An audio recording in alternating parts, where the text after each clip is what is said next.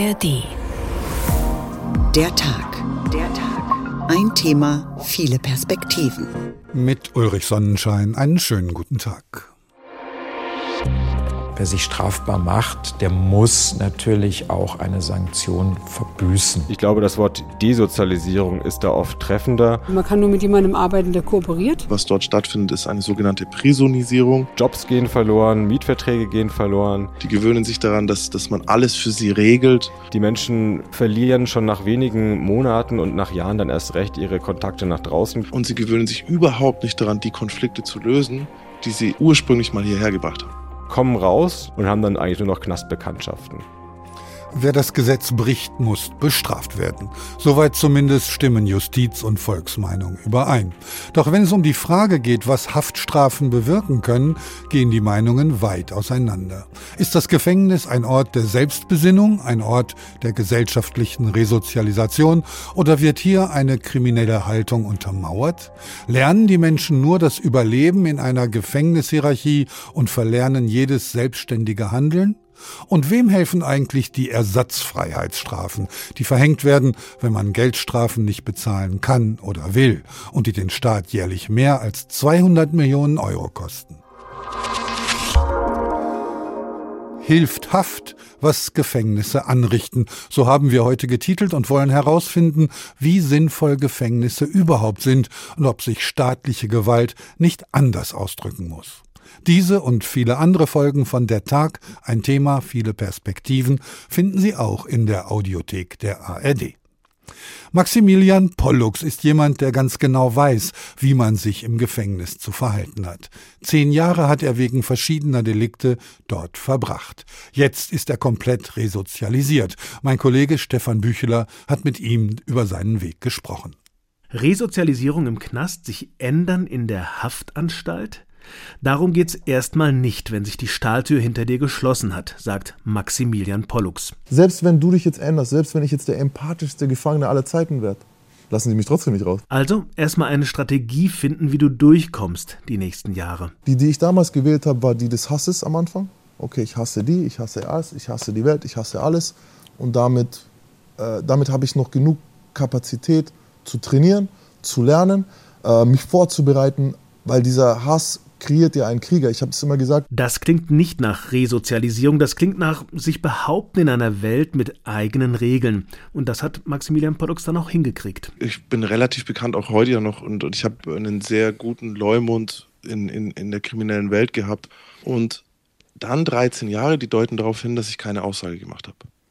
Ah. Weil die Höchststrafe wäre 15 Jahre gewesen und wenn dann jemand kommt und der hat 13 Jahre, dann weiß ich, okay, der hat nicht mit der Polizei kooperiert, weil sonst hätte er eine kleinere Strafe.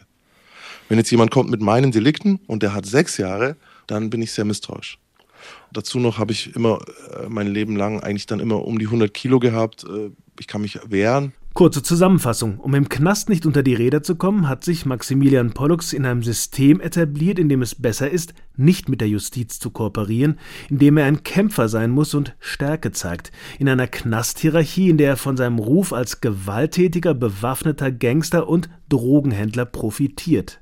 Resozialisierung? Was die Haft bei mir gemacht hat, ist, sie hat mich, dadurch, dass ich wirklich, dass ich wirklich zehn Jahre fast weg war, es hat mich aus dieser Phase zwischen 21 und 26, in der man wirklich, äh, in, also ich zumindest, ich wusste nicht, wohin mit meiner Energie. Ich war so voller Energie und nicht unbedingt einer positiven, sondern wirklich einer aufgeregten, ungesunden Energie. Und die war mit 31, also mit 30, als ich rauskam, war das nicht mehr da. Ne? Also das hat's gemacht, das hat mich schon beruhigt. Tatsächlich macht Maximilian Pollux seine Ausbildung zum Bürokaufmann. Eine eingeschränkte Ausbildung, denn er darf nicht telefonieren und keine Mails schreiben, die Anstalt nicht verlassen. Immerhin eine der wenigen positiven Erinnerungen an seine Haft. Aber ansonsten hat es mich auch auf der anderen Seite sehr vernarrt. Ich habe die Erfahrung gemacht, dass das Gefängnis ähm, nicht der richtige Ort für eine Resozialisierung ist, sondern im Gegenteil, was dort stattfindet, ist eine sogenannte Prisonisierung. Die Leute gewöhnen sich an das Leben hinter Gittern, die gewöhnen sich an das, äh, dass das Essen gebracht wird, die gewöhnen sich daran, dass, dass man alles für sie regelt und sie gewöhnen sich überhaupt nicht daran, die Konflikte zu lösen, die sie ursprünglich mal hierher gebracht haben, weil es einfach ein komplett anderes Setting ist. So, ne? Ja. Jemand, der in der Disco schlägert, der lernt im Knast, da kann er auch zehn Jahre sitzen, nicht wie er sich in der Disco nicht in eine Schlägerei begibt. Maximilian Pollux aber hat es geschafft, er hat sich neu erfunden. Nach der Haft gründet er 2019 den Verein Sichtweisen, mit dem er Drogen, Gewalt und Kriminalprävention betreibt. Er hilft Jugendlichen dabei, nicht in die Welt abzurutschen, die er selbst allzu gut kennt. Also ein Paradebeispiel gelungener Resozialisierung? Trotz Haft die Veränderung, nicht wegen Haft. Trotz Haft hat er es geschafft, nicht wegen Haft, sagt Maximilian Pollux. Trotz der Haft. Das ist die Kernaussage von Maximilian Pollux. Trotz der Haft hat er es geschafft, sich zu resozialisieren. Telefonisch verbunden bin ich nun mit Anke Stein. Sie ist die Leiterin der Justizvollzugsanstalt Moabit in Berlin, ein Untersuchungsgefängnis, das mit 989 Plätzen zu den größeren des Landes gehört. Guten Tag, Frau Stein. Guten Tag. Frau Stein, wenn Sie Maximilian Pollux so hören, was macht es mit Ihnen? Können Sie das nachvollziehen? Ähm, ich höre das nicht zum ersten Mal und ich kann das nachvollziehen. Es ist nicht alles richtig und nicht alles falsch, was Herr Pollux sagt. Denn natürlich sind Gefängnisse schwierige Orte, vor allen Dingen für die Gefangenen, weil sie ja aus ihrem Leben herausgenommen sind und auf einmal in einer Situation der Unfreiheit sich mit Dingen auseinandersetzen sollen und mit anderen Mitteln auseinandersetzen müssen, als sie sie in Freiheit hatten. Aber wenn Herr Pollux sagt, dass er trotz der Inhaftierung und nicht wegen der Inhaftierung in die Gesellschaft gefunden hat, dann beantwortet er damit ja nicht die Frage, ob er ohne Inhaftierung in die Gesellschaft gefunden hätte. Das ist in der Tat ein Unterschied. Zurzeit befinden sich über 40.000 Menschen in deutschen Gefängnissen, die Mehrzahl davon als Wiederholungstäter. Ist das eine Zahl, auf die man stolz sein kann? Nein. Also wer behauptet, dass eine hohe Anzahl von Strafgefangenen oder von Menschen in Gefängnissen ein Grund zur Freude oder ein Grund zum Stolz sind, der ist in Deutschland falsch. Deutschland hat eine relativ niedrige Inhaftierungsquote auf seine Bevölkerungszahl gerechnet. Da müsste man doch eher in die Vereinigten Staaten gehen oder nach Russland. Sie leiten ein Untersuchungsgefängnis, das sich insofern von anderen unterscheidet, als dass die Insassen hier nur relativ kurze Zeit verbringen. Wie unterscheidet sich Ihr Alltag von dem einer anderen JVA? Das äh, perfide an Untersuchungshaft ist, dass in der Untersuchungshaft zwar die Unschuldsvermutung gilt, also Menschen so zu behandeln sind, als ob sie unschuldig sind, weil noch kein Richter ihre Schuld festgestellt hat, dass aber dennoch der, die Unterbringung in einer Untersuchungshaft regelmäßig strenger ist als die in der Strafhaft, was daran liegt, dass Gerichte zum Beispiel Einschränkungen über den normalen Gefängnisalltag hinaus aussprechen können, um ihre Verfahren zu sichern. Staatliche Gewalt kann sich ja nur gegen ganz wenige Dinge richten. Das ist in erster Linie das Eigentum und die Bewegungsfreiheit. Wird denn die Würde, die ja laut Grundgesetz unantastbar ist, in Gefängnissen gewahrt? Ja, sie ist zu wahren und sie wird gewahrt. Das macht aber aus Gefängnissen keine freien Räume. Und das macht auch aus Gefängnissen keine Orte, wo die Menschen, die in ihnen wohnen, die Möglichkeiten zur vollen Entfaltung ihrer Persönlichkeit und ihrer Grundrechte haben. Das liegt in der Natur der Sache. Aber ähm, das, also die Gefängnisstrafe, die Freiheitsstrafe ist das Schlimmste, was man aussprechen kann als deutscher Strafrichter, als deutsche Strafrichterin. Und äh, die deutsche Strafgerichtsbarkeit spricht die Freiheitsstrafe in den allerwenigsten Fällen aus. 75 Prozent der Verurteilungen, meistens darüber im gesamten Bundesgebiet, erkennen auf Geldstrafe. Und erst die anderen 25 Prozent dann auf ähm, Gefängnisstrafen, von denen die meisten auch noch zur Bewährung ausgesetzt werden. Also die Gerichtsbarkeit ist sich der Verantwortung da schon bewusst und Gefängnisse sind keine Orte für einmal Kleinkriminelle. Auch für Sie hat der Tag ja nur 24 Stunden. Wie viel Zeit müssen Sie aufwenden, um den ganz banalen Betrieb aufrechtzuerhalten? Oder anders gefragt, bleibt überhaupt Zeit, um auf die individuellen Bedürfnisse einzugehen? Ich mache das ja nicht alleine. Also ich leite ja ein Gefängnis, das ist, ähm, das ist meine Aufgabe und ich mache das mit ungefähr 500 KollegInnen in dieser Anstalt gemeinsam. Und wenn wir alle unsere Arbeitszeit zusammenlegen, dann sind wir schon in der Lage, sowohl den Alltag zu bewältigen, als auch die Institution Untersuchungshaft oder JVA Morbid vorbei, voranzubringen. Also es ist nicht so, dass es uns an Ideen und Vorstellungen mangelt, was wir in diesen alten Mauern, die wir hier bewirtschaften und in der Menschen, in den Menschen wohnen, was wir nicht noch alles voran voranbringen könnten. Und das ist ja auch das, weswegen wir unsere Arbeit so mögen. Das Gefängnis ist ja auch eine Form der Kommunikation. Kommunikation mit dem Täter, tu das nie wieder, mit dem Opfer, wir sind auf deiner Seite und rächen quasi so ein bisschen das, was dir angetan wurde. Und natürlich mit der Gesellschaft, das passiert, wenn ihr das Gesetz brecht. Reicht das?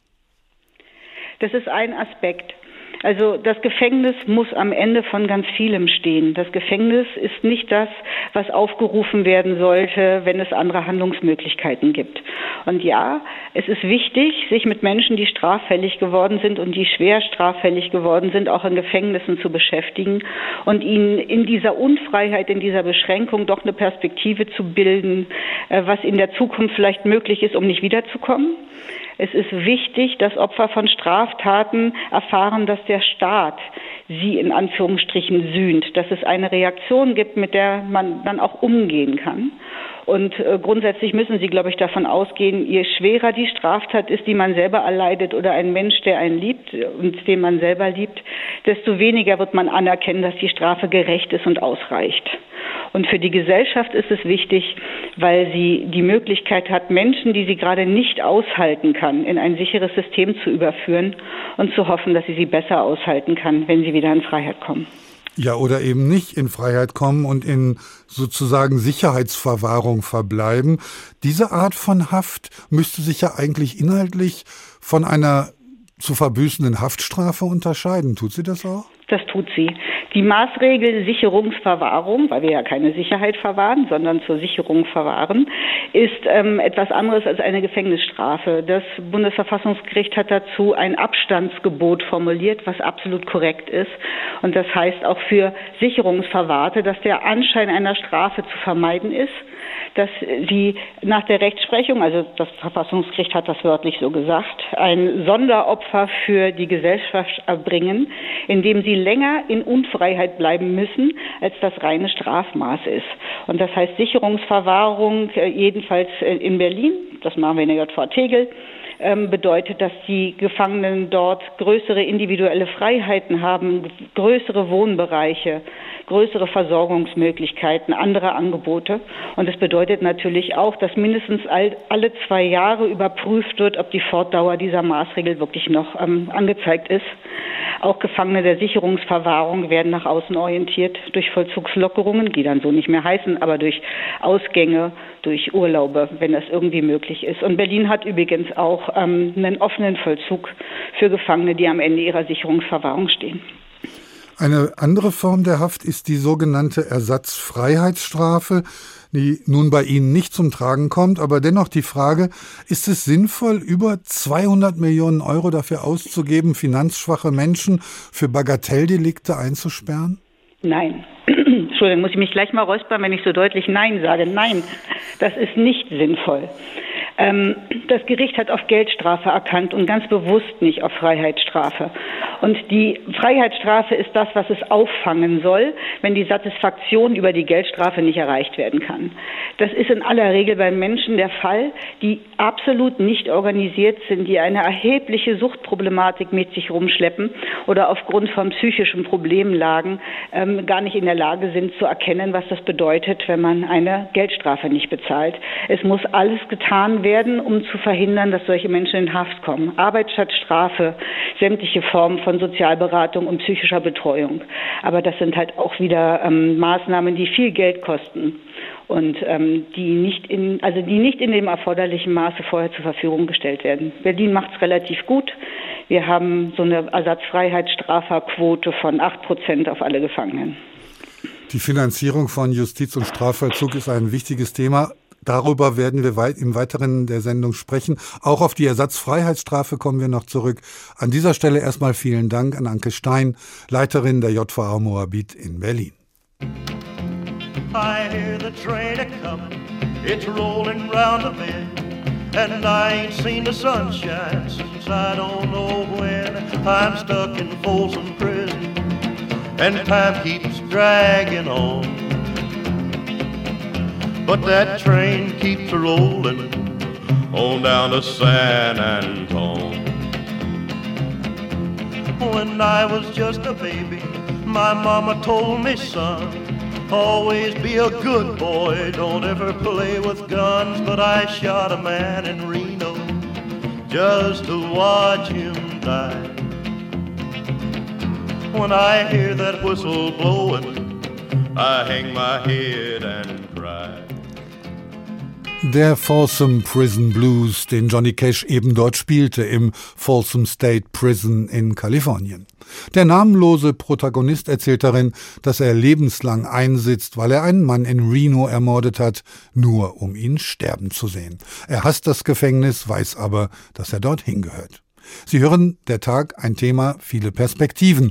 Hilft Haft, was Gefängnisse anrichten. So haben wir heute getitelt und wollen auch herausfinden, was folgt, wenn die Haftstrafe abgeschlossen ist. Der Weg zur erfolgreichen Resozialisation ist schwierig, deshalb sind gute Ideen gefragt. Soziale Kompetenz auszubilden könnte eine Lösung sein, wie mein Kollege Nikolaus Buschlüter herausgefunden hat. Die Sonne brennt gnadenlos auf den Hof der Jugendarresteinrichtung Gelnhausen im Main-Kinzig-Kreis. Es ist nicht nur heiß für die Menschen, sondern auch für den fünfjährigen schwarzen Labrador Louis. Ein bis zweimal wöchentlich kommen Louis und drei andere Labradore mit ihrer Besitzerin in die Arresteinrichtung, um mit jugendlichen Straftätern emotionale und soziale Kompetenzen zu trainieren. Die Insassen lernen ganz allgemein mit den Hunden umzugehen, aber auch sie durch einen Parcours zu führen, über Wippen, Leitern und durch Schläuche. Und durch! Angelika Simon ist Therapiehundeführerin. Sie hat das Training entworfen. Nebenbei ist sie auch die Geschäftsleiterin der Arresteinrichtung. Wichtig ist, sagt Simon, dass die Jugendlichen mit dem Hund ein Team bilden. Wenn das gelingt, hätten die Jugendlichen schon mal ein Erfolgserlebnis. Und aus der Sicht der Arresteinrichtung ist natürlich das Ziel, dass die Jugendlichen lernen, die Verantwortung für den Hund zu übernehmen, dass wir einen Zugang zu ihnen bekommen für die weiteren Behandlungsmaßnahmen, weil man kann nur mit jemandem arbeiten, der kooperiert. Und ähm, das erreicht man halt ganz oft durch die Hunde, dass erstmal so wie ein Eisbrecher das genutzt wird, sage ich mal, und man dann eben Zugang zu ihnen hat. Ein kurzhaariger 17-Jähriger arbeitet mit dem Labrador Cody. Wieso er in den Arrest kam, will der Jugendliche nicht verraten, nur so viel, er habe einfach Scheiße gebaut. Die Arbeit mit den Hunden mache ihm viel Spaß. Auf jeden Fall, ich kann sagen, man kann jetzt viel besser mit Hunden umgehen. Wir hatten ja auch eine Theoriestunde dazu, wie man die Hunde belohnen soll, wann man die am besten belohnen soll, damit die halt ähm, alles richtig machen, was man denen sagt. Ähm, das nimmt man auf jeden Fall mit und ja generell der Umgang, der praktische Umgang mit den Hunden, wie man halt äh, am besten halt mit denen umgehen soll. Auch der hessische CDU-Justizminister Roman Posek zeigt sich überzeugt von der tiergestützten Arbeit in der Jugendarresteinrichtung. Maximal vier Wochen dürfe der Jugendarrest gemäß Jugendstrafrecht dauern. Das sei nicht viel Zeit, um mit den Heranwachsenden arbeiten zu können. Im Mittelpunkt des Jugendstrafrechts stünden nicht die Strafen, sondern der Erziehungsgedanke. Da geht es nicht nur um einen harten Ansatz. Wir müssen halt das machen, was äh, den größten Erfolg verspricht. Und dazu kann auch eben ein solches Projekt hier beitragen, das ja durchaus mehr ist als bloßes Streicheln von Hunden, sondern es ist vor allen Dingen auch die Übernahme von Verantwortung, auch das Führen von Hunden. Inzwischen wurde das Projekt auf das Frauengefängnis in Frankfurt-Preungesheim und auf die JVA Fulda ausgeweitet. Der Aktionsradius der Labradore aus Gelnhausen ist also um einiges größer geworden. Für die Hunde ist es egal, ob sie vor oder hinter Gittern herumtollen können. Für die Insassen ist die Arbeit mit den Vierbeinern dagegen ein kleines Stück Normalität und auch Abwechslung. Aus der Jugendarresteinrichtung Gelnhausen berichtete Nikolaus Buschlüter.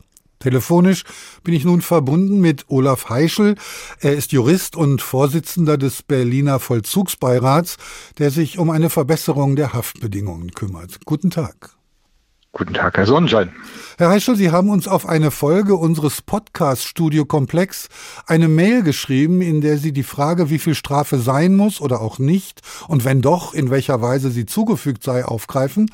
Vor allem ein Aspekt war Ihnen dabei wichtig, nämlich die Frage, ob Vergeltung ein menschliches Urbedürfnis sei. Damit wäre Gefängnis ja in erster Linie ein Ort der Vergeltung.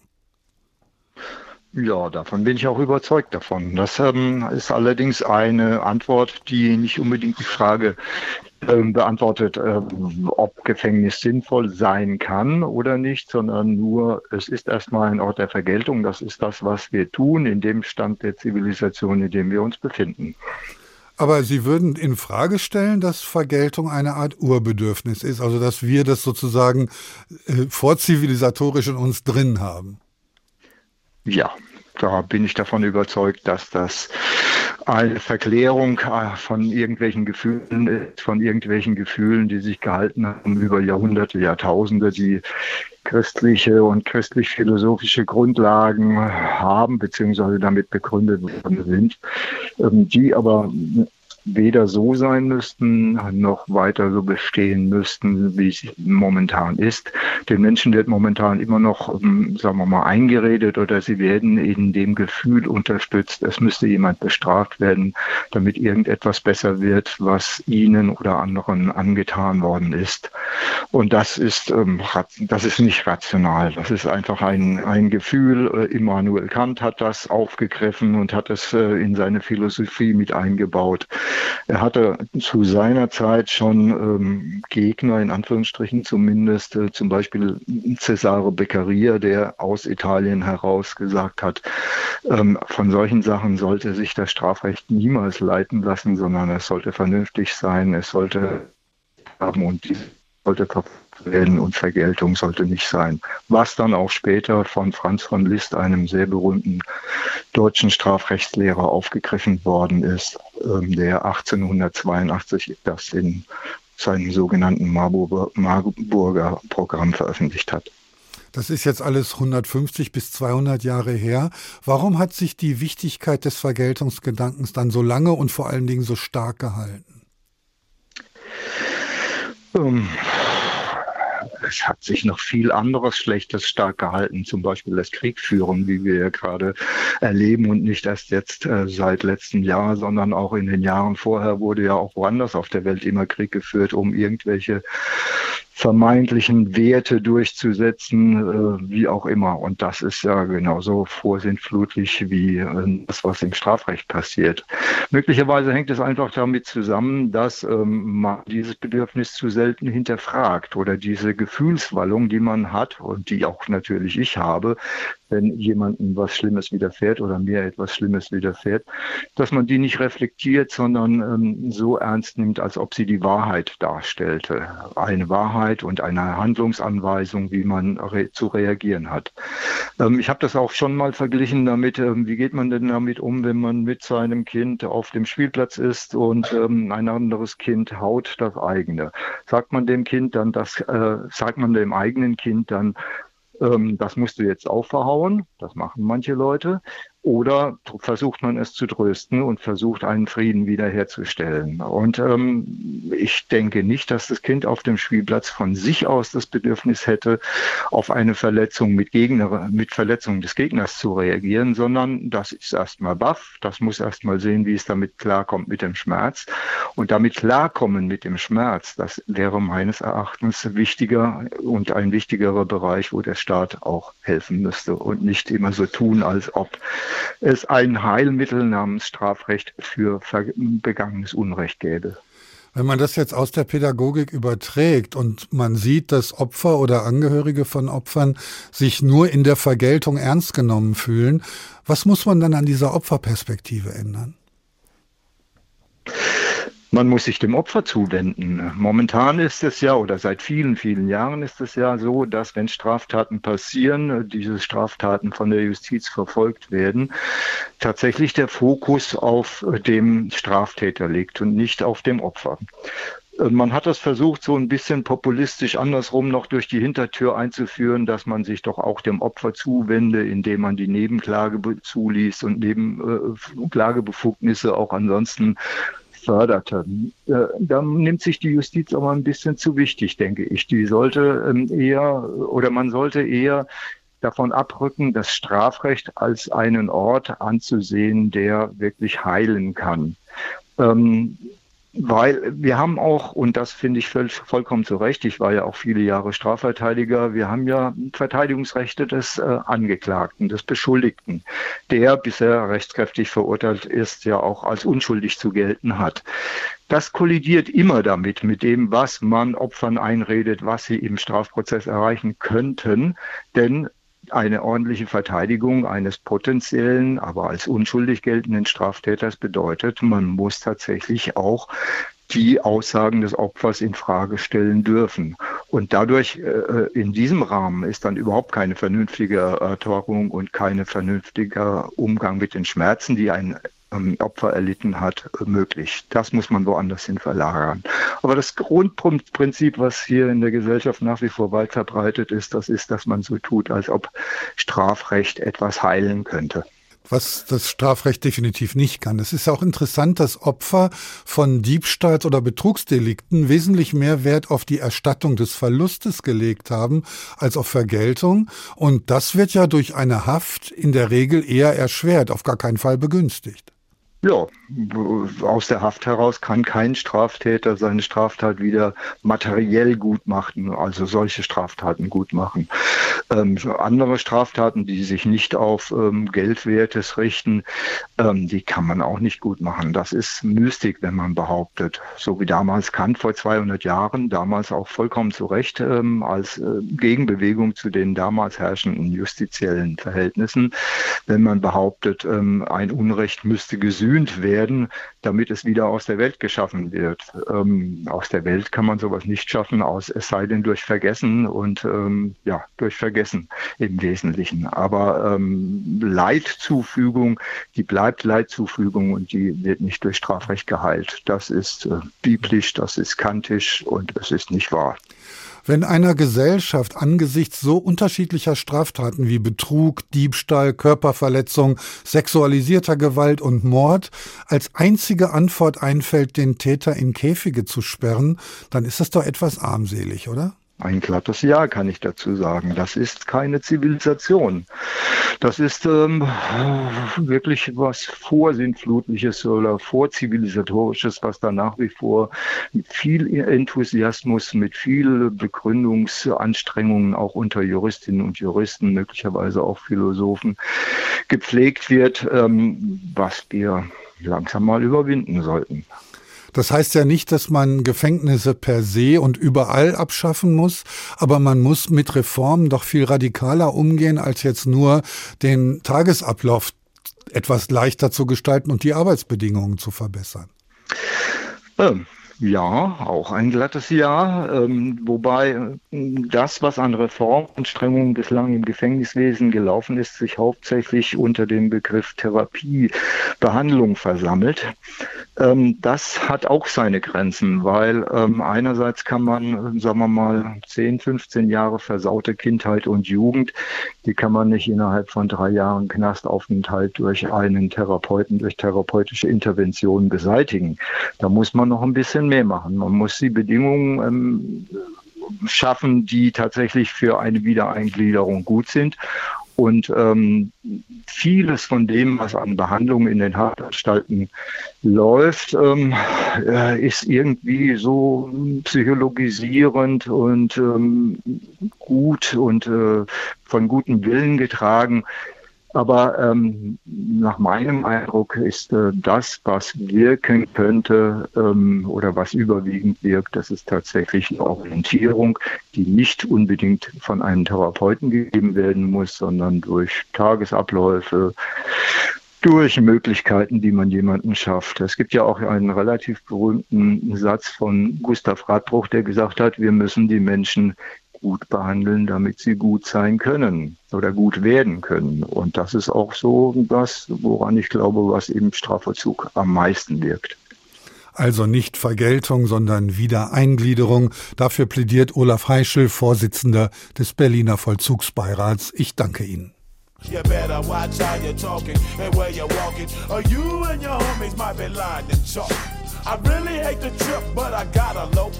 As they croak, I see myself in the pistol smoke. Fool, I'm the kind of G the little homies wanna be like on my knees in the night, saying prayers in the street light. Been most of the night.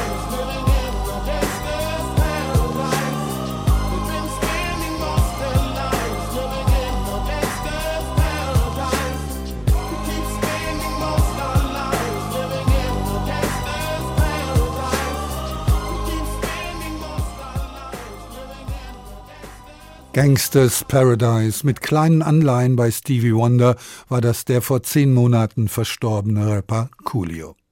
Sie hören der Tag ein Thema, viele Perspektiven. Hilft Haft, was Gefängnisse anrichten. So haben wir heute getitelt und schauen dorthin, wo keiner gerne sein möchte. Egal, ob man das Urteil akzeptiert oder nicht, es gibt Regeln im Gefängnis, die man befolgen muss. Dazu gehört die Arbeitspflicht. Und das sorgt meist auch gar nicht für Widerspruch, wohl aber die Entlohnung, die weit unter dem Mindestlohn liegt. Dazu hat das Bundesverfassungsgericht vor ein paar Wochen ein eindeutiges Urteil gefällt. Sebastian Jakob weiß mehr. Die Fräse fast wie in einer normalen Werkstatt, die Fenster aber vergittert. Seit 15 Jahren sitzt, nennen wir ihn Klaus, in der Justizvollzugsanstalt Kassel I. Warum, möchte er uns nicht sagen, aber er kommt wohl bald frei. Während seiner Haftstrafe hat er seine Ausbildung zum Schreiner gemacht. Stundenlohn unter 2 Euro. Ist ein besseres Taschengeld und ich habe immer schon die ganzen Jahre das auch kritisch gesehen, warum der so gering ist. Wenn der Lohn höher wäre, könnten viele mehr Beitrag dazu leisten, ihre Schulden abzubauen. Besserer Lohn würde viele Sachen verbessern, klar. Der Frust da ist schon hoch. Weniger als zwei Euro pro Stunde sind zu wenig, urteilt auch das Bundesverfassungsgericht. Damit geben die Richter zwei Häftlingen aus Bayern und Nordrhein-Westfalen recht. Sie hatten geklagt. Die Bundesländer würden mit ihren Gesetzen gegen das Resozialisierungsgebot verstoßen, begründet Doris König das Urteil. Sie ist Vorsitzende des Zweiten Senats des Bundesverfassungsgerichts. Wenn der Gesetzgeber wie bisher in seinem Resozialisierungskonzept Arbeit als Behandlungsmaßnahme vorsieht, folgt aus dem Resozialisierungsgebot, dass die von den Gefangenen geleistete Arbeit angemessene Anerkennung finden muss. Jetzt sind die Bundesländer aufgerufen, ihre Regelungen bis Mitte 2025 nachzubessern. Zwar legt das Bundesverfassungsgericht keinen Lohn fest, am Ende müsse aber mehr für die Gefangenen rauskommen, beispielsweise auch um Schulden abzubezahlen. Nach dem Urteil hat Hessens Justizminister Roman Posek von der CDU angekündigt, auch die hessischen Regelungen zu überprüfen. Es kann sein, dass wir die Löhne auch anheben müssen. Dafür spricht viel, wenn man sich die Entscheidung des Bundesverfassungsgerichtes anschaut. Aber es wird immer noch eine, ein erheblicher Unterschied zwischen den Löhnen äh, draußen und den Löhnen in Gefängnissen bestehen. Es wird nicht dazu kommen, dass wir jetzt auch in den Gefängnissen einen Mindestlohn beispielsweise wie draußen zahlen müssen. Das Verhältnis von geringer Produktivität und hohen Gesamtkosten im Strafvollzug müsse aber berücksichtigt werden. Die Opposition hatte die Landesregierung unmittelbar nach Urteilsverkündung aufgefordert, die Löhne auch in den hessischen Gefängnissen anzupassen. Die Linke warnt, durch fehlende Renteneinzahlung drohten Gefangene in Altersarmut zu rutschen. Der rechtspolitische Sprecher der SPD, Gerald Kummer, fragt sich zu den aktuell bestehenden Gesetzen, wie ist das denn abgewogen worden? Äh, inwiefern spiegelt das denn den Auftrag nach Resozialisierung wider? Und das hat das Bundesverfassungsgericht nun ganz klar entschieden, dass dies so nicht dargelegt worden ist und sich aus äh, den rechtlichen Vorschriften nicht ergibt. Knapp 180 Euro kostet ein Gefangener das Land täglich. Aktuell sitzen über 4000 Menschen in Hessen im Gefängnis. Jährliche Kosten über 270 Millionen Euro. Eine Erhöhung der Arbeitslöhne würde viel Geld extra kosten, denn etwa jeder zweite Häftling arbeitet auch.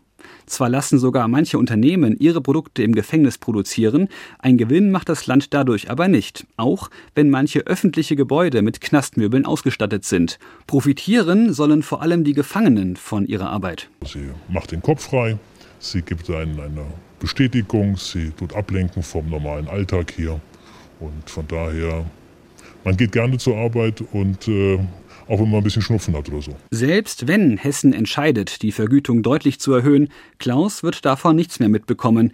Denn bis Ende 2025 neue Regeln in Kraft treten könnten, hofft er, eigenes Geld in einem richtigen Betrieb zu verdienen, ohne Gitter an den Fenstern. Eines der großen Probleme des Strafvollzugs sind die Kosten, und das wird sich auch so bald nicht ändern lassen. Zumindest etwas wäre gewonnen, wenn Strafgefangene einen kleinen Betrag mit in die Freiheit nehmen könnten, um einen Neustart anzugehen. Online bin ich nun mit Ronen Steinke verbunden. Er ist Jurist, Kollege bei der Süddeutschen Zeitung und Autor des Buches Vor dem Gesetz sind nicht alle gleich. Die neue Klassenjustiz, das im vergangenen Jahr im Berlin Verlag erschienen ist. Guten Tag. Guten Tag. Herr Steinke, die Ungleichheit liegt vor allem vor dem Gesetz. Danach, also nach der Urteilsverkündung und bei Haftantritt, verschwinden dann diese Unterschiede? Kann man sagen, dass im Gefängnis dann alle mehr oder weniger gleich behandelt werden? Nein, im Gefängnis geht es schon damit los, dass der Kiosk, ähm, auf den die Gefangenen angewiesen sind, um sich so die kleinen Annehmlichkeiten ähm, zu leisten, weit überhöhte Preise verlangen kann, als Monopolist auch konkurrenzlos. Und wer arm ins Gefängnis reinkommt, wer krank ins Gefängnis reinkommt, der erlebt diesen Unterschied sehr, sehr deutlich. Er wird wahrscheinlich eher kränker werden, die medizinische Versorgung ist schlecht und er wird seine Armut äh, zu spüren bekommen. Nehmen wir mal an, er würde aber als Mensch von dem Wachpersonal gleich behandelt. Wäre dann eine solche Gleichbehandlung überhaupt wünschenswert oder sollte man nicht auf die unterschiedlichen Bedürfnisse einer jeden Person und auch die Unterschiedlichkeit der Straftat im Vollzug eingehen? Also ich mache es mal konkret. Die Menschen, die im Strafvollzug sitzen in Deutschland, das ist ja gut untersucht, sind zu einem Drittel drogensüchtig sind zu einem Drittel etwa psychisch krank, sind zu gut zwei Dritteln Arbeitslose. Das sind Menschen, die ganz massive soziale Probleme haben, gesundheitliche Probleme, die bedürfen der Zuwendung, der Therapie. Und wenn wir als Gesellschaft den Anspruch haben, dass der Strafvollzug die Menschen nicht einfach nur wegsperren und verwahren soll, sondern dass er Probleme bearbeiten soll, dass die Menschen es vielleicht sogar besser haben sollen, wenn sie da rauskommen, als wo sie reingekommen sind, dann muss natürlich gerade den Menschen, die die größten Probleme haben, auch die größte Aufmerksamkeit zuteil werden. Einfach nur da alle Leute gleich desinteressiert zu behandeln, das wäre nicht sinnvoll. Ihr Buch bezieht sich nun auf die Situation vor der Urteilsverkündung. Und was man da lesen kann, ist wirklich erschreckend, denn die Unterschiede sind da wirklich eklatant. Aber tatsächlich scheint alles auf die Finanzsituation des jeweils Beklagten zurückführbar zu sein. Ist unsere Justiz ein Element des Kapitalismus? Eigentlich müssen wir den Anspruch haben, dass Gerichtssäle, genauso wie Schulen, Orte sind, an denen eine kapitalistische Logik ja nicht äh, gilt, sondern an dem das Prinzip des Grundgesetzes gilt, alle sind vor dem Gesetz gleich. Das ist aber nicht der Fall, sondern wir erleben das in Gerichtssälen allein schon deswegen, weil sich der eine einen Anwalt leisten kann und der andere nicht. Riesige Unterschiede sind darin, wie sehr die Leute ihre Rechte wahrnehmen können. Und das hängt am Geldbeutel. Das mit dem Anwalt ist relativ logisch und wird jeder sofort nachvollziehen. Es geht aber viel weiter. Sie sagen, je ärmer der Angeklagte, desto härter der Urteilsspruch, je vermögender der Angeklagte, desto billiger kommt er davon. Da wird Ungerechtigkeit schreiend. Es gibt Untersuchungen, also Befragungen anonym mit Richterinnen und Richtern, bei denen herausgekommen ist, dass bei der Entscheidung, welche Strafe dem Menschen zugemessen werden soll, also wie hart man zulangen soll, berücksichtigt wird, wie verletzlich man den Missetäter einschätzt. Und es gibt dann die verbreitete Vorstellung, naja, wenn einer zum Beispiel obdachlos ist, dann hat er eh nicht viel zu verlieren dem schadet doch das bisschen Gefängnis gar nicht großartig. Im Gegenteil, dem tut man vielleicht einen Gefallen damit, weil er sich dort ein bisschen berappeln kann und mal drei Mahlzeiten am Tag bekommt. Hingegen jemand, der als Manager oder in der Gesellschaft als hochstehende Person viel zu verlieren hat, einen hohen Status hat, bei dem ist schon ein bisschen Schimpfen, ein bisschen auf die Finger klopfen sehr beeindruckend. Das ist natürlich eine ja, eine Sichtweise, die hochideologisch ist und die zu hinterfragen ist. Wer gibt mir denn das Recht als Richterin ähm, zu entscheiden, was einem Obdachlosen wehtut? Vielleicht ist es für einen Obdachlosen eine Grauenvorstellung, eingesperrt zu sein. Viele Menschen schlafen deswegen auch unter Brücken, weil sie es nicht ertragen in beengten Räumen. Also da wird ein Menschenbild eigentlich sichtbar, was ja von einer großen Distanz zu Armen und Benachteiligten geprägt ist. Das heißt im Klartext nicht das Verbrechen als solches wird bestraft, sondern vor allen Dingen die Lebensführung des Angeklagten? Naja, es ist schon richtig, dass die Justiz sich das Individuum anschauen soll. Ja, die Vorstellung, Justitia ist blind, ist äh, keine gute Vorstellung. Justitia soll schon sich dafür interessieren, in was für ein Leben da eingegriffen wird mit einer Strafe, wenn das alles irgendwie einen konstruktiven Sinn haben soll. Ich beklage nur, und das ist die Beobachtung, die ja viele Forschende machen, dass wenn Justitia erkennt, dass jemand benachteiligt ist, leidet, arm ist, krank ist, darauf nicht mit besonderer Milde oder Empathie reagiert wird, sondern umgekehrt mit extra Zorn. Da wird dann zum Beispiel unterstellt oder angenommen, dass die Straftat ein Symptom eines größeren Problems ist und da muss man ja besonders hart draufhauen, um den Menschen mal zur Raison zu rufen. Während auf der anderen Seite, wenn jemand gut integriert ist in der Gesellschaft und der begeht dieselbe Straftat, dann wird gerne mal angenommen, na ja, das war ein Ausrutscher, das kommt wahrscheinlich eh nicht wieder vor. Um sich in diesem System zurechtzufinden, das ja wirklich labyrinthisch ist, bedarf es eines Rechtsbeistands. Ich habe immer gedacht, wenn man sich den nicht leisten kann, dann bekommt man einen Pflichtverteidiger. Habe ich zu viel amerikanische Filme gesehen? Ja, in der Tat, in Amerika ist das so. Bei uns in Deutschland ist die Rechtslage da viel zurückhaltender. Also die Strafprozessordnung schreibt vor, dass man erst ab einer ja, gewissen Schwere des Vorwurfs das Recht hat auf einen Pflichtverteidiger, der dann auf Staatskosten erstmal vorgestreckt wird. Das sind also Straftaten wie Mord, Vergewaltigung. Aber die Masse der Delikte, die unsere Gerichte tagtäglich beschäftigen, sind ja kleinere Fälle. Da geht es um Trunkenheit im Verkehr, da geht es um kleine Diebstähle im Supermarkt, irgendwie zwei, drei Objekte aus dem Regal geklaut. Das sind die Fälle, die 90 Prozent unseres Strafsystems ausmachen. Und in diesen Fällen hat man keinen Anspruch auf einen Strafverteidiger, sondern da muss jeder Einzelne in sein Portemonnaie gucken. Und die allermeisten Menschen, die sich dort dann auf der Anklagebank einfinden, sind arbeitslos, sind nicht in der Lage, sich jemanden mitzubringen und sitzen dann da alleine. Und im Gefängnis werden dann womöglich auch noch die letzten sozialen Bindungen gekappt. Das kann doch nicht Ziel einer Resozialisation sein. Also wenn man die Idee der Resozialisierung ernst nimmt, ja, dass man die Menschen als Gestrauchelte auch betrachtet, man wieder aufhilft, dann ist die Realität in Deutschland, also steht in einem ziemlichen Kontrast dazu.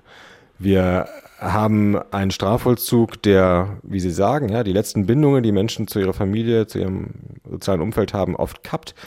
Jobs gehen verloren, Mietverträge gehen verloren. Die Menschen ja, verlieren schon nach wenigen Monaten und nach Jahren dann erst recht ihre Kontakte nach draußen, kommen raus nach ein paar Jahren und haben dann eigentlich nur noch Knastbekanntschaften. Ich glaube, das Wort Desozialisierung ist da oft treffender und das ist ja, eine ziemlich bittere Bilanz eigentlich. Am Schluss Ihres Buches listen Sie 13 Vorschläge zur Verbesserung der Situation auf. Der wichtigste erscheint mir neben der Entkriminalisierung etlicher Delikte vor allem die finanzielle Ausstattung der Justiz. Also das betrifft die Gerichte, aber auch die Gefängnisse. Warum tut man das nicht? Ja, das ist etwas, was leider bei Politikern, die die Budgets verteilen, und gerade bei denen, die ein soziales Herz haben, etwas, was nicht gesehen wird. Ja, oft ist dann so die Mentalität, wenn man was fürs Soziale tun will, dann stärkt man soziale Einrichtungen, man stärkt ähm, ja, Sozialleistungen. Aber was nicht gesehen wird und was, worauf ich eigentlich aufmerksam machen möchte, ist, auch Fairness im Gericht ist etwas, was kostet. Wenn man die Gerichte herunterspart, so wie es seit Jahrzehnten gemacht wird und die Staatsanwaltschaften, die Richterinnen und Richter sich immer mehr beeilen müssen, dann haben sie weniger Zeit, gerade den Armen, den Schwachen zuzuhören. Die Reichen werden darunter nicht großartig leiden. Die haben dann ihre Anwälte, die haben Power, die haben weiterhin die Möglichkeit, sich Gehör zu verschaffen. Aber wer da schwächer aufgestellt ist, der gerät unter die Räder. Und eine Justiz, die man ordentlich ausstattet, die hat auch eher die Möglichkeit, fair zu sein, auch für die Schwachen. Das ist ein Grund eigentlich gerade für sozial denkende Menschen, die Justiz zu stärken. Vor dem Gesetz sind nicht alle gleich, sagt der Jurist und Buchautor Ronan Steinke. Ich danke Ihnen. Danke. I see my light come shining from the west down to the east. Any day now, any day now, I shall be released.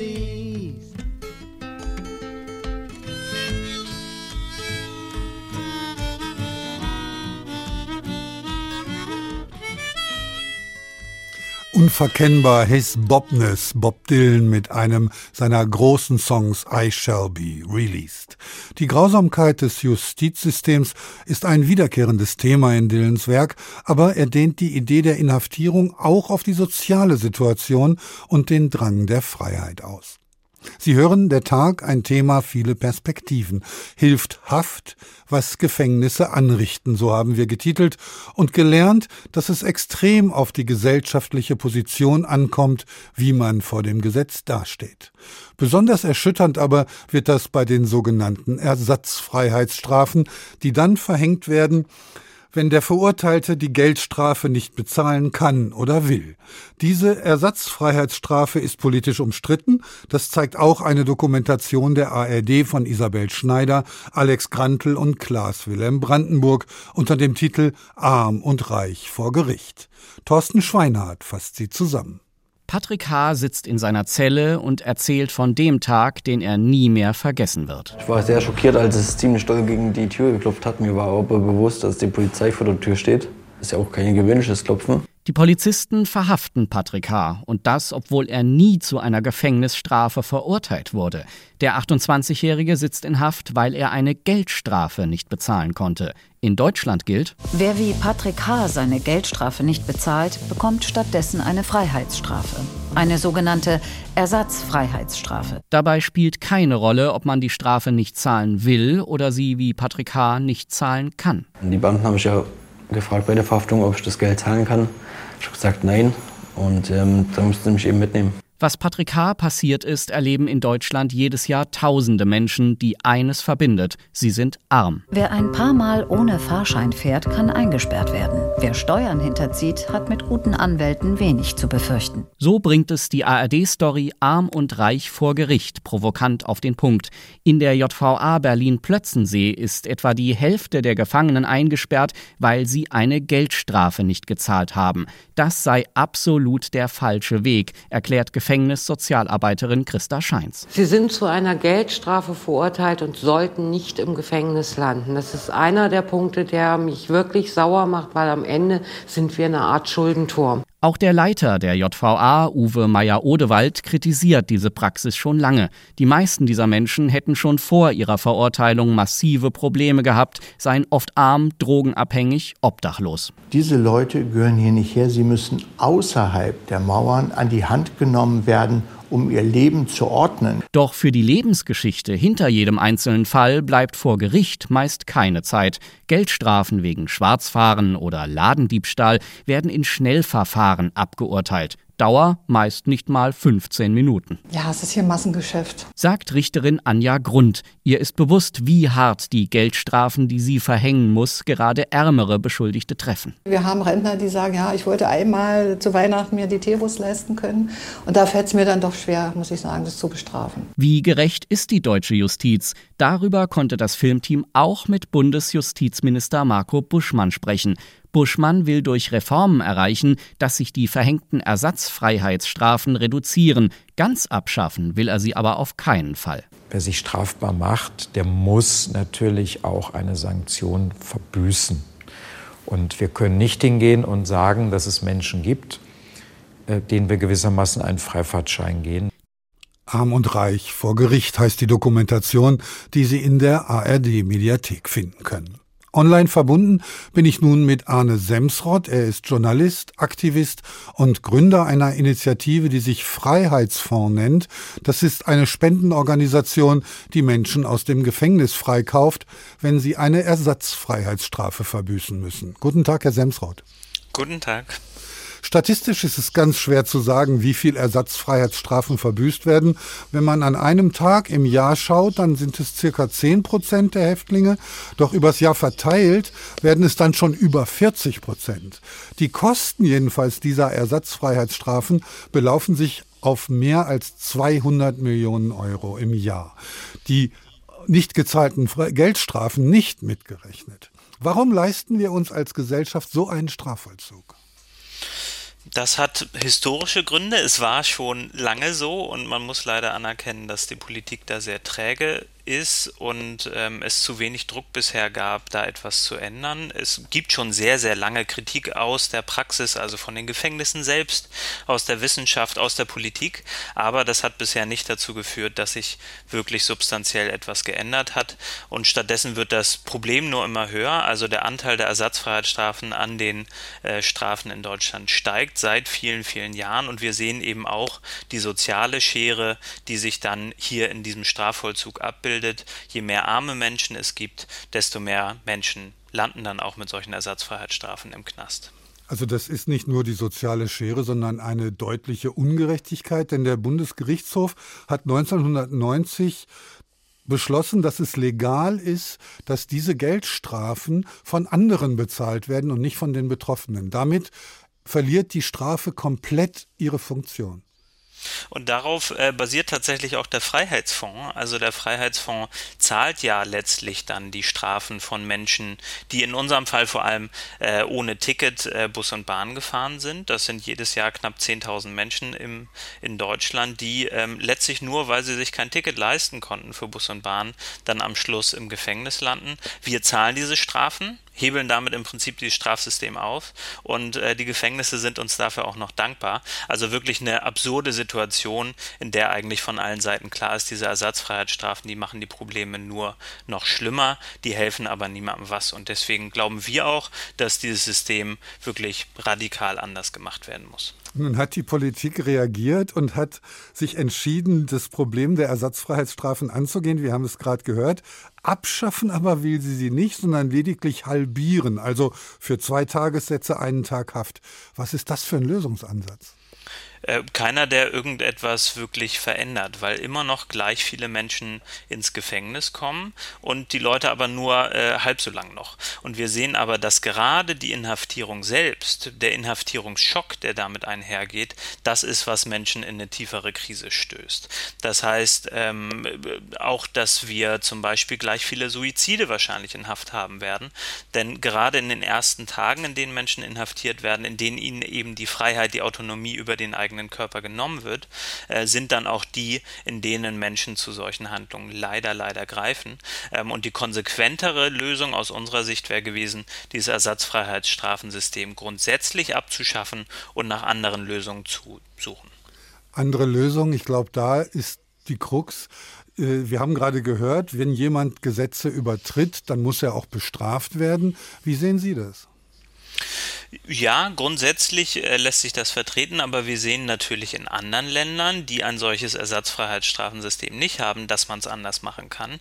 Ähm, zum Beispiel in Schweden, da wird nämlich nachgeschaut, äh, auch sehr konsequent nachgeschaut, wie viel Geld haben denn Betroffene und können sie die Geldstrafe zahlen? Und wenn eine Person äh, einfach nicht in der Lage ist, eine Geldstrafe zu zahlen, dann wird im nächsten Jahr wieder geschaut. Ist denn jetzt die Person in der Lage, eine Geldstrafe zu zahlen? Und das wird eben einige Jahre lang gemacht, bis etwas verjährt. Und ich glaube, das ist das sinnvolle System. In Deutschland haben wir aber mit diesen Ersatzfreiheitsstrafen tatsächlich regelmäßig Situationen, so, das kennen wir aus unserem Alltag, wo Leute sich dreimal ein Ticket nicht gekauft haben. Das ist dann äh, ein Schaden von vielleicht 10 Euro für die Verkehrsbetriebe und das führt dazu, dass jemand einen Monat im Knast ist.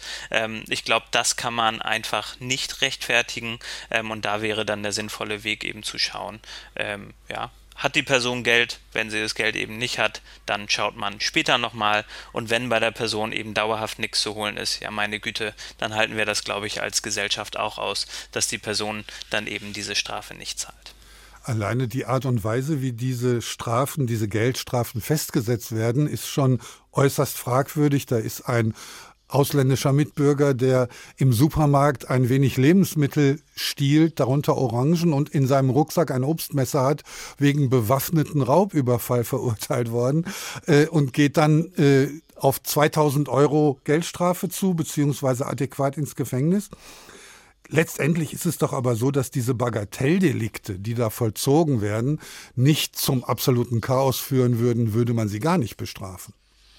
Ganz genau. Und deswegen setzen wir uns zum Beispiel auch für die Entkriminalisierung ein von Fahren ohne Fahrschein. Das ist ein äh, Delikt, was seit 1935, also seit den Nazis im Strafgesetzbuch ist ähm, und von dem wir sagen, das kann einfach raus aus dem Strafgesetzbuch und die Gesellschaft, die wird das aushalten.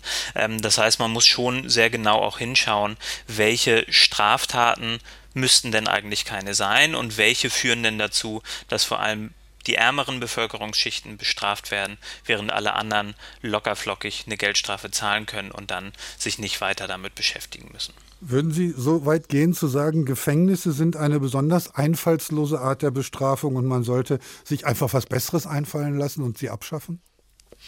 Ich glaube, dass die Diskussion sich darüber auf jeden Fall lohnt und ich glaube, dass die noch sehr, sehr an den Rändern der Gesellschaft geführt wird, es sich aber lohnen würde, wenn sich die Gesellschaft insgesamt in der politischen Debatte viel stärker damit beschäftigt, weil es eben auch viel über die Gesellschaft aussagt, wie wir mit Menschen in Gefängnissen umgehen.